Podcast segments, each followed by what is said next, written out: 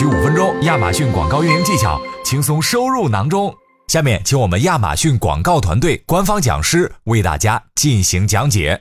就是在商品投放当中，要是别人价格比我低，我是不是不要投？感觉花钱没用。另外，我投放商品广告是投外观跟我一样的吗？外观不一样的功能相似的能投吗？会有效果吗？OK，好，我们回到本质啊。我们做商品投放的一个目的是，当消费者去看竞品的商品详情页的时候，有机会看到我的产品，对不对？那我希望他看到我的产品的广告的时候，我是希望他点击的，点击之后最后进行购买。所以你要确定的一个点就是。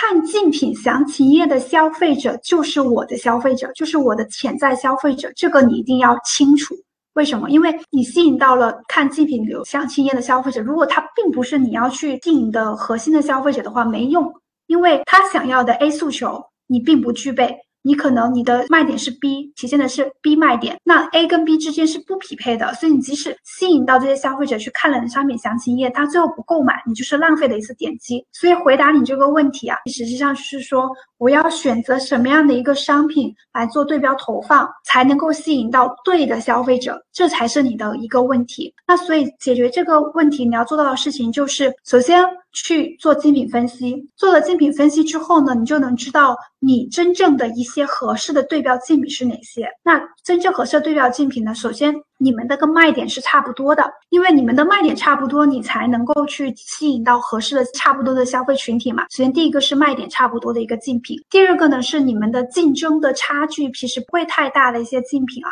我说的是通常意义上的，不是说我们刚刚讲的强势对手那个场景，而是竞争相当的这种场景上面。那你们的一些商品的价格呀，或者是说你的评价等级，其实差距不会太远的。那你结合这几个条件去找到合适的竞品，那你就可以认为说，满足这些合适竞品的消费者，他也有可能是你的潜在消费者。那你去对标这些商品的时候，那他的消费者。看到你的广告的时候，进而点击，进而转化，那你们的消费群体是共享，就是说是合适的消费群体，那比较有可能带来后面的点击跟转化。所以，我希望我解答了你的问题啊，就是你其实不是去纠结说到底对方的价格比我低，我是不是要投，或比我高要不要投，或者说外观跟我一不一样要不要投，然后去思考的就是说我要找到的对标的竞品，他的消费群体跟我是差不多的，那我去思考说我的消费群体它究竟是关注哪些卖点，把这些卖点找出来，找到拥有这些卖点的竞品，然后再去看这些竞品的差距跟我是怎么样的，